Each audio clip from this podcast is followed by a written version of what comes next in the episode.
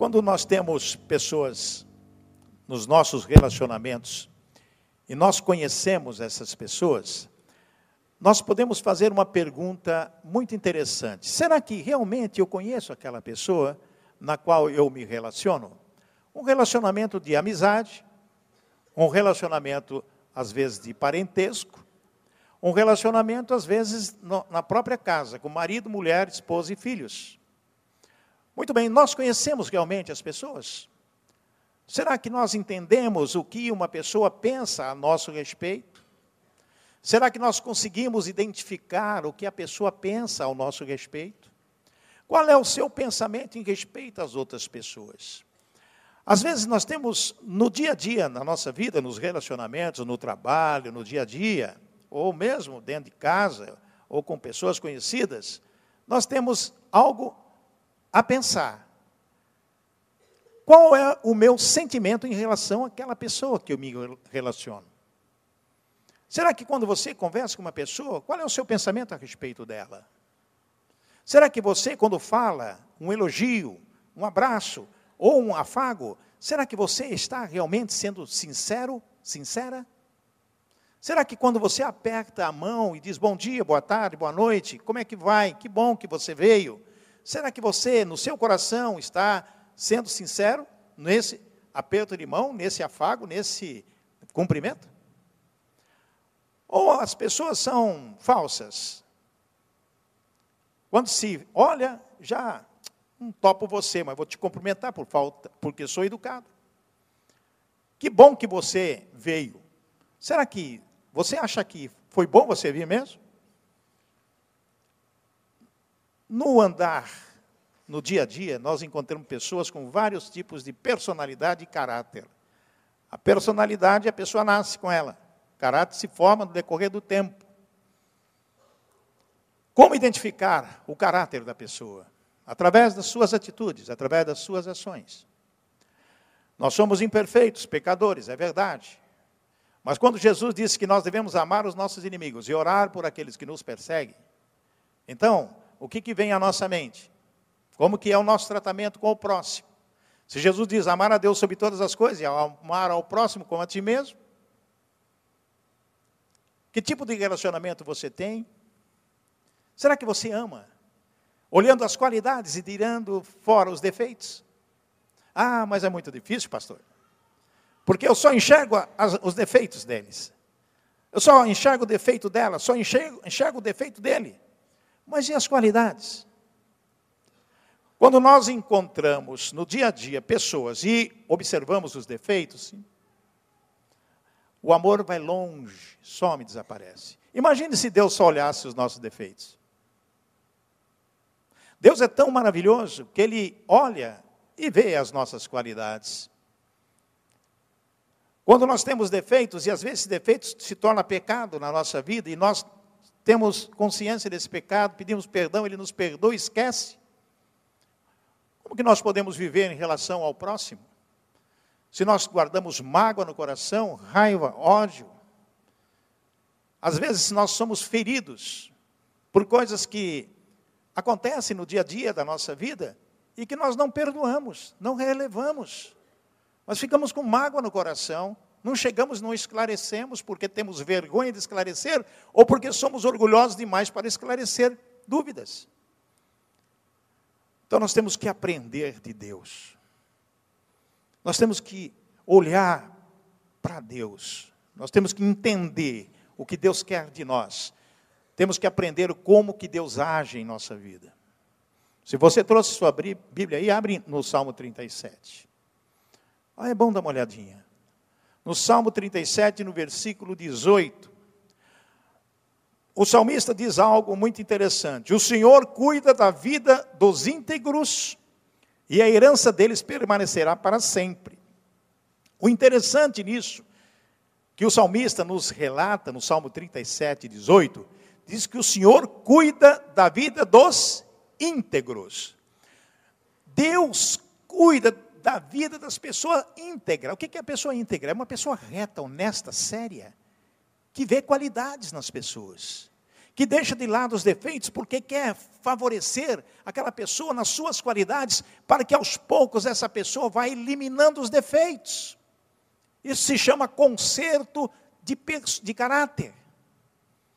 Se a pessoa é raivosa, nervosa, odiosa, intragável, olha, não gosto daquela pessoa, não dá para conversar com aquela pessoa, aquela pessoa é ruim demais. Aquela pessoa, quando chega, incomoda todo mundo. As pessoas se afastam das pessoas desse tipo. Ninguém quer se relacionar com pessoa que só vive reclamando, murmurando, só vive estressada, nada está bom, ninguém presta, ninguém tem qualidade, só defeitos. Mas aquela pessoa aqui tem muito mais defeito do que qualquer uma outra.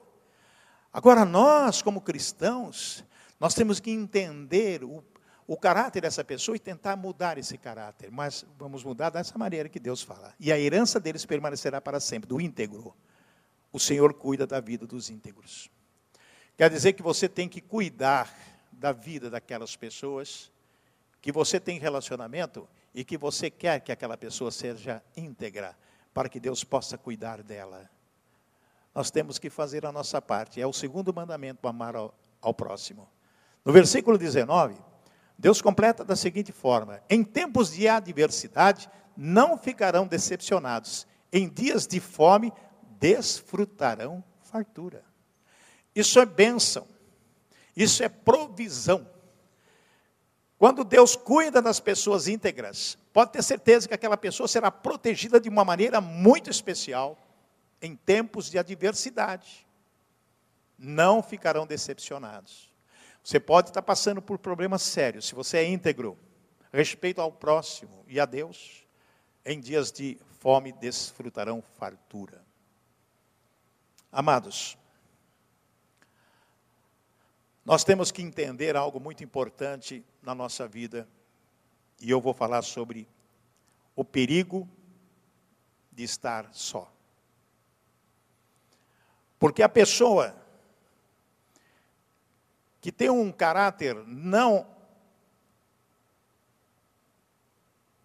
querida pelas pessoas, que tem um caráter complicado, pessoa completamente perversa, essa pessoa está só. Nem ela aguenta ela. É uma pessoa que sofre muito. É uma pessoa que se sente isolada, discriminada, mal falada, completamente só. Procura se relacionar, compra-se até amizades com presentes, bajulando, luta para ter alguém ao seu lado, mas sempre continua só. E uma pessoa isolada da convivência com outras pessoas, ela só tem um caminho: ser destruída. Conheço pessoas que tinham um perfil como esse. E eu olhava essa pessoa. Quantas vezes falei de Jesus para essa pessoa, mas não queria saber de Jesus, muito muito ruim, maltratava todas as pessoas que estavam ao seu redor chefe de departamento, humilhava, procurava destruir, quando não gostava, mandava embora. Um dia ela morreu. Quem foi no enterro dela? Só o marido. Só o marido nenhum colega de trabalho, nenhuma pessoa foi lá no sepultamento, no velório. Morreu só. Foi o marido porque ele não tinha outro jeito, tinha que ir. Nenhuma pessoa acompanhou esse sepultamento. E eu conheço várias pessoas que sofrem esse tipo, porque não conseguem de maneira alguma, viver em comunidade. Porque não tem Deus. porque não busca o Senhor, porque não busca ter o grande amigo que é Jesus. O grande amigo é Jesus. Ele é o primeiro amigo. Para que você possa conquistar outros amigos, para que você possa entender que não é bom estar só. Sem Jesus, estamos em perigo como ovelhas perdidas. A própria palavra do Senhor nos ensina que nós devemos ter comportamento como Jesus nos ensina.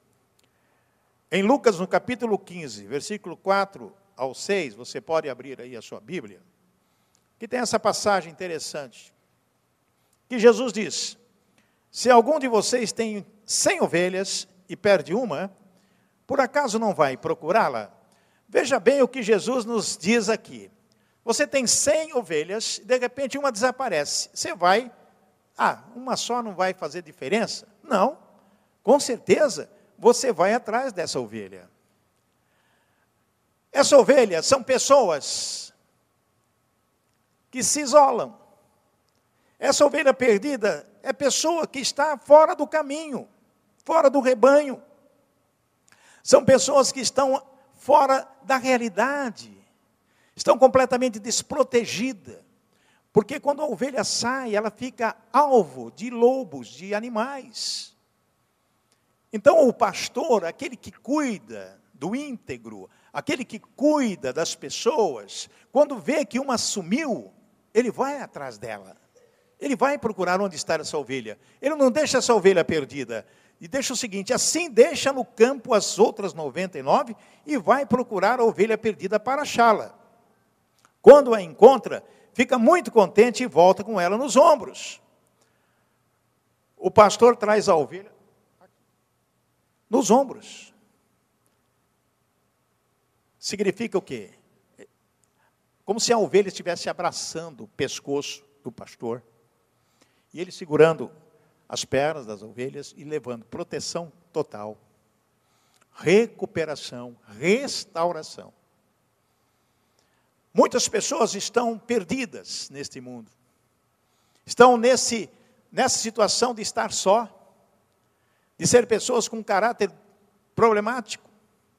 E que nós temos que buscar esta pessoa para recuperá-la, restaurá-la. É uma ovelha perdida que não pode ficar fora do rebanho. Jesus está nos ensinando que nós não podemos perder uma sequer. Ele diz: quando a encontra, fica muito contente e volta com ela nos ombros. Chegando à sua casa, chama os amigos e vizinhos e diz: Alegrem-se comigo, porque achei a minha ovelha perdida. Recuperação, ela está de volta ao rebanho. Mudança de caráter, de atitude dessa pessoa através de uma conversa, através de orientação com a palavra de Jesus. Sem Jesus, andamos segundo as inclinações da nossa carne. Sem Jesus, as ovelhas se perdem. Sem Jesus, nós também somos inclinados a quê? A, a no, segundo a, as inclinações da nossa carne. Olha o que diz aqui Efésios 2:3. De fato, todos nós éramos como eles e vivíamos de acordo com a nossa natureza humana, ficando, ou melhor, fazendo o que o nosso corpo e a nossa mente queriam.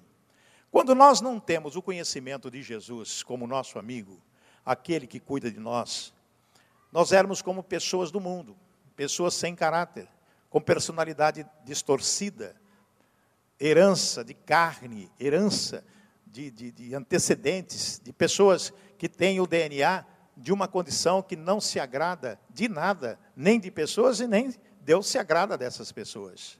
Então nós temos que estar preocupados com aquilo que Deus nos revela através da sua palavra, que Efésios está dizendo aqui.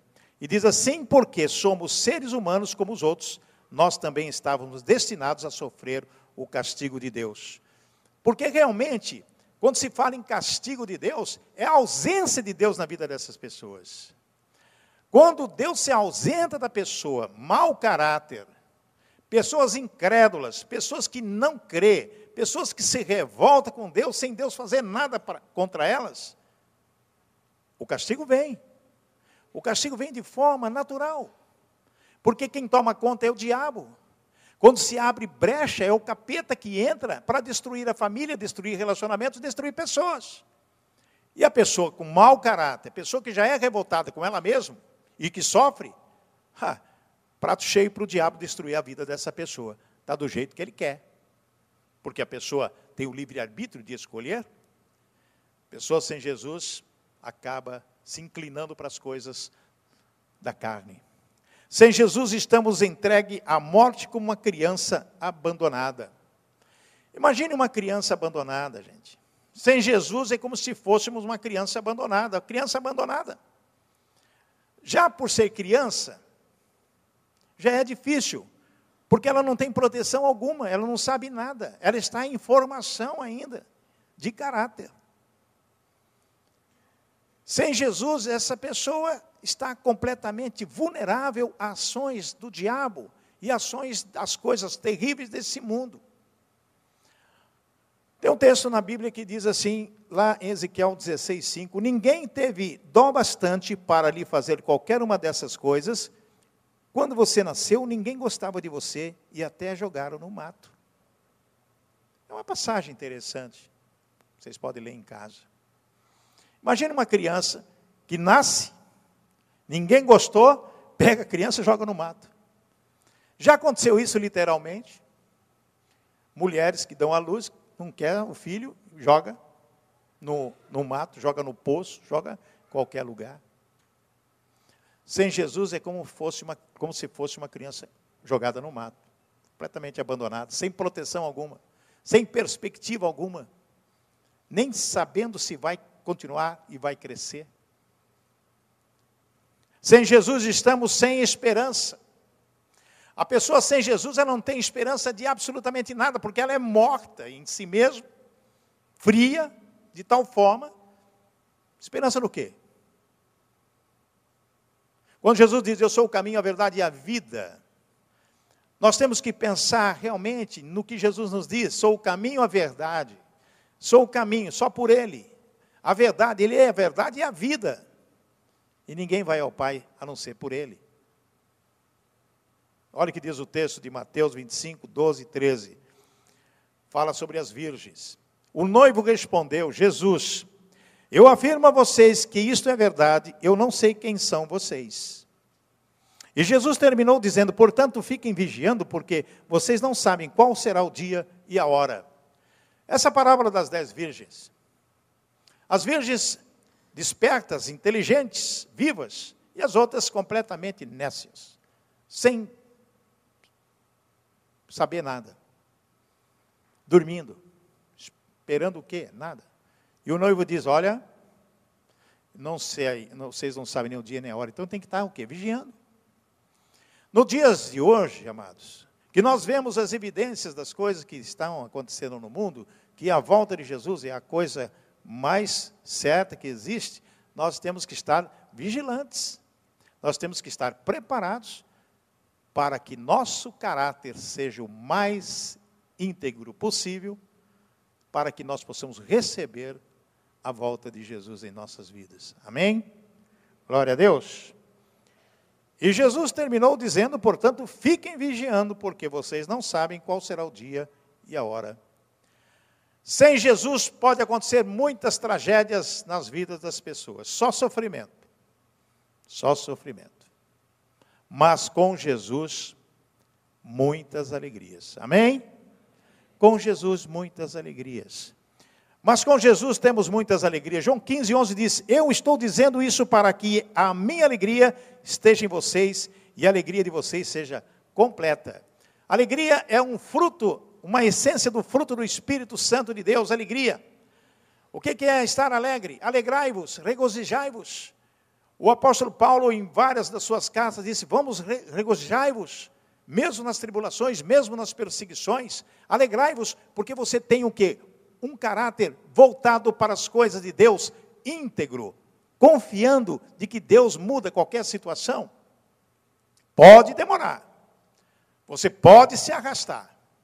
Mas depende do seu coração em relação a Jesus.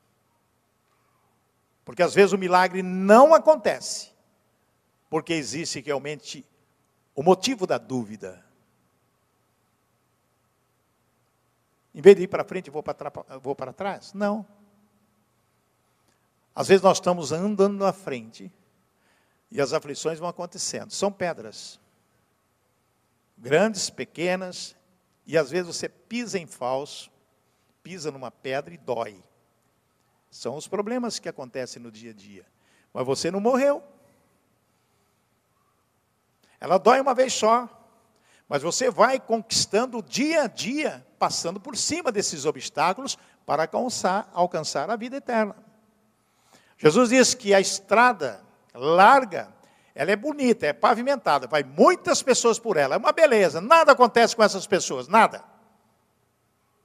Vida boa, muito dinheiro, não tem dívida, passeia, vai para tudo quanto é lado, é larga, é maravilhosa, cheia de flores. Mas Jesus diz que lá na frente conduz à morte, a pessoa morre lá na frente. Agora, aquela estrada estreita, que são poucas que vão, cheia de dificuldades, sofrendo aqui, apanhando aqui, uma lambada ali, uma lambada ali, lá na frente a vida eterna, porque passou pela prova, passou pela provação, porque daí vai mostrar para Deus: Senhor, eu sou íntegro, passo por aflições, passo por dificuldades, mas eu creio que lá na frente eu vou ter o galardão, eu vou ter a salvação. Amém, irmãos? Questão de visão. Porque às vezes a pessoa fala assim: não, eu vou com aquela estrada bonita, pavimentada. Sim, mas será que lá não tem um precipício? Acaba a estrada, precipício? Outra estrada esburacada, cheia de problemas, mas chega lá, o oásis. No deserto. Você caminha, só vê areia. Mas quando você encontra o oásis, lá tem a água, lá tem a salvação, lá tem a vida. A vida eterna é isso. Amém? Com Jesus temos alegria completa pelas nossas orações. O lugar de oração Onde é o seu lugar de oração? Qual é o seu planejamento para orar? Você tem um tempo a sós com Deus? Você coloca as suas necessidades, suas preocupações, para que Deus possa ouvi-lo? O apóstolo Paulo nos ensina que nós devemos dar conhecer a Deus as nossas necessidades. Ele sabe, mas ele quer que você peça. Ele quer ver o seu coração. Ele quer ver se você realmente está moldando o seu caráter para adorá-lo. Você vai tirando aquelas cascas de feridas e você vai se limpando para estar diante de Deus limpo e puro para poder receber aquilo que Ele quer te dar. Bênção, bênção, bênção, milagres, milagres. Só uma pessoa é, que não tem visão que não percebe o que Deus faz na vida dela. Nós temos que pedir para Deus, através das nossas orações, para que Deus possa nos abrir os nossos olhos espirituais, para que nós possamos enxergar o que Deus tem para nós no dia a dia das nossas vidas. Amém, irmãos? Nós temos vários exemplos na Bíblia. João 16, 24 diz: Até agora vocês não me pediram nada em meu nome. Peçam e receberão para que a alegria de vocês seja completa. Olha que Jesus está falando, falou para os seus discípulos, está falando para nós essa noite. Vocês não pediram nada em meu nome, peçam e receberão para que a alegria de vocês seja completa. Com Jesus possuímos alegria completa na comunhão, estarmos juntos com os irmãos, estarmos junto com pessoas espirituais, pessoas íntegras, porque aí há uma contaminação de integridade, de honestidade, de fidelidade, de amor ao próximo. Quando nós temos é, relacionamento com pessoas de Deus, você se sente bem, você se sente feliz, você se sente alegre, você se sente protegido, você se sente protegida. Você se sente como se aquela pessoa que está do teu lado, você pode pegar e dizer, me ajuda. E a pessoa diz assim, estou contigo. Por isso que nós falamos o perigo de estar só. Nós temos que estar com pessoas, com pessoas íntegras, com pessoas que têm o mesmo objetivo seu de alcançar a vida eterna e ter juntos Jesus. Amém, irmãos? Tem lá um provérbio que diz: é bom estar juntos, porque se um cair, o outro está pronto para te levantar. É necessário nunca estar só. Em 1 João 1, versículo 1, 3 e 4, diz assim: Contamos a vocês o que vimos e ouvimos para que vocês estejam unidos conosco, assim como nós estamos unidos com o Pai e com Jesus Cristo, seu Filho. É uma unidade. Quando um ou outro está junto, Jesus está entre eles. É isso aí. É bom, não é? Amém? Eu queria ver um amém bem forte aí. Amém? Escrevemos isso para que a nossa alegria seja completa. Com Jesus nós temos privilégios mútuos. Por exemplo, amar-nos uns aos outros. Nós falamos do relacionamento, como que você enxerga a pessoa. Como que você olha para aquela pessoa? Você ama aquela pessoa? Ah, mas aquela pessoa é entojada. Aquela pessoa é complicada. Não dá para amar uma pessoa assim. Dá sim. Aí que você tem que amar essa pessoa. Muda o caráter dela. Ame-a. Converse. Fortaleça. Talvez ela esteja sofrendo a ausência de uma amizade sincera, de uma amizade verdadeira. Ame essa pessoa. Amarmos uns aos outros. Também servimos uns aos outros. Você serve a pessoa? Está pronta para servir? Você está pronta para ajudar? Lá em Tiago 4,17 diz a palavra clara e objetiva. Se você tiver em condição de ajudar e não ajudar, você comete pecado. Está clara na palavra. A palavra nos ensina que nós temos que ajudar as pessoas necessitadas se estiver ao nosso alcance. Pelo menos uma palavra de conforto, uma palavra de ânimo, Vai atrás, vai junto. Vai buscar o socorro junto com a pessoa, se você não tem condição. Mas vai buscar alternativa para que a pessoa não se sinta só e completamente abandonada. Tem um ditado que diz o seguinte: quando a pessoa tem muito dinheiro, rodeada de amigos, festa na casa, vai todo mundo na casa, é uma beleza. A pessoa tem dinheiro, porque a pessoa sempre está provendo alguma coisa por, por alguém. Então a pessoa fica atrás do quê? Da do conforto, daquilo que aquela pessoa que tem bastante dinheiro pode oferecer. Pessoa leva um escorregão, cai, vai à falência, se arrebenta, cadê os amigos? cadê os amigos? Cadê fulano que não saiu da minha casa? Cadê ciclano saindo da minha casa? Não. Talvez alguns poucos estão ali para curar as feridas e enxugar as lágrimas daquele que caiu. Mas se ele tiver um coração sincero, e íntegro diante de Deus. Deus faz assim, ó, a grande virada, que nós falamos semana retrasada. A grande virada. Jó perdeu tudo, se lascou, mas Deus trouxe de volta tudo que ele tinha triplicado. Então, tudo depende de nós mesmos. Nós não dependemos dos outros, nós só dependemos de Deus. Nós só devemos depender de Deus, servindo uns aos outros com amor. Com amor. Também devemos exortar-nos uns aos outros. A exortação é para aquela pessoa realmente que está passando por uma necessidade. E devemos consolar-nos uns aos outros, devemos edificar-nos uns aos outros. E o principal da nossa vida é orar. Orar e buscar em Deus que nos dê força para conseguir vencer todos os obstáculos da nossa vida e devemos considerar-nos uns aos outros. Você considera o seu próximo. Amar ao próximo e considerar ao próximo. O que é considerar? Eu considero você o meu amigo. Eu considero você importante na minha vida. Eu considero você uma pessoa que eu não posso ficar sem você. Consideração é respeito mútuo. Consideração é olhar para a pessoa e dizer: puxa vida, muito obrigado, é ser grato. A gratidão é a coisa mais importante na consideração com o próximo. É reciprocidade. Eu te agradeço por tudo que você tem me feito, mas eu te agradeço também porque eu estou sempre junto de você para te apoiar, te proteger, te sustentar, chorar com você, se alegrar com você. Isso é amigo, é amizade. É Jesus que faz isso conosco. Com Jesus podemos todas as coisas. Amém, igreja? Com Jesus podemos todas as coisas. Aprendemos hoje que sem Jesus só complicação. Sem Jesus nada dá certo.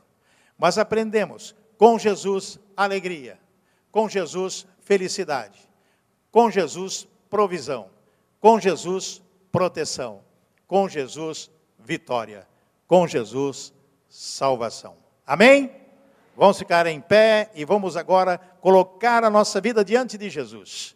Vamos pedir aquela bênção especial para que o anjo do Senhor nos traga aquela unção especial de fortalecer a nossa fé e de resolver as questões mais difíceis que temos pela vida.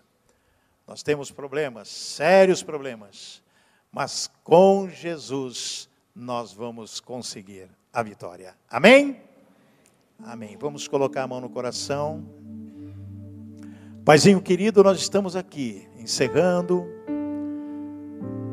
esse culto de adoração ao Senhor, onde nós louvamos, glorificamos o Teu nome, declaramos nosso amor a Ti. E nós aprendemos mais de Ti através da Tua palavra do que o Senhor nos tem ensinado no dia a dia da nossa vida, de que sem o, sem o Senhor nada podemos fazer.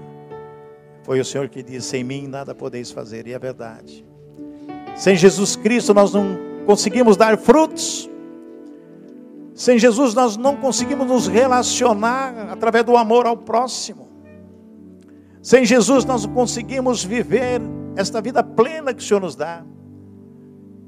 Porque sem Jesus nós ficamos atrapalhados, desiludidos, magoados, entristecidos. Mas com Jesus nós temos alegria, nós temos a paz. Com Jesus nós temos aquilo que é muito mais importante, é a verdadeira esperança de poder conquistar grandes vitórias. Com Jesus nós podemos virar tragédia em bênção. Com Jesus nós podemos virar miséria em riqueza. Com Jesus nós podemos aprimorar nossos relacionamentos. Com Jesus nós podemos viver a plenitude do teu amor. Porque o Senhor nos amou primeiro, Pai. Por isso, Paizinho querido, agora eu peço em nome de Jesus que o Senhor traga uma bênção especial para as famílias aqui representadas.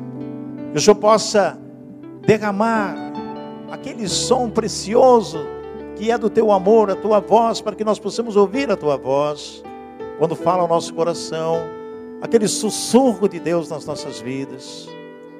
Ó oh, Pai, nós pedimos que o Senhor derrame tuas bênçãos, porque tu és o dono do ouro e da prata. Tantas pessoas com dificuldades financeiras, o Senhor pode resolver, porque tu és Deus abrindo as portas das oportunidades, as janelas do céu e derramando bênçãos, bênçãos, bênçãos, dando oportunidades da pessoa trabalhar, ter seu emprego, ter seus recursos, conseguir pagar as suas dívidas, conseguir ter recurso suficiente para cumprir compromisso, porque tu és Deus, tu pode todas as coisas.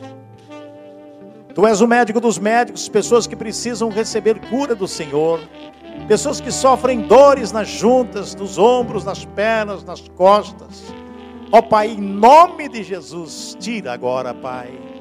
Remova, Pai, essas dores em nome de Jesus, eu peço. Eu repreendo todo espírito de enfermidade, todo espírito que traz a falência. Eu repreendo todo espírito que traz a depressão, todo espírito que traz a confusão, a separação, o vício está repreendido em nome de Jesus. Ó oh, Pai, eu abençoo cada vida aqui, como ministro do Evangelho, com a autoridade que o Senhor me deu em nome de Jesus.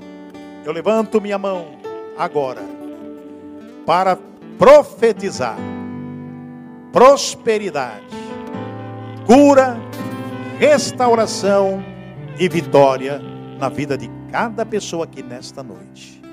Nós oramos em o um nome de Jesus. Amém e amém. Amém, igreja. Glória a Deus.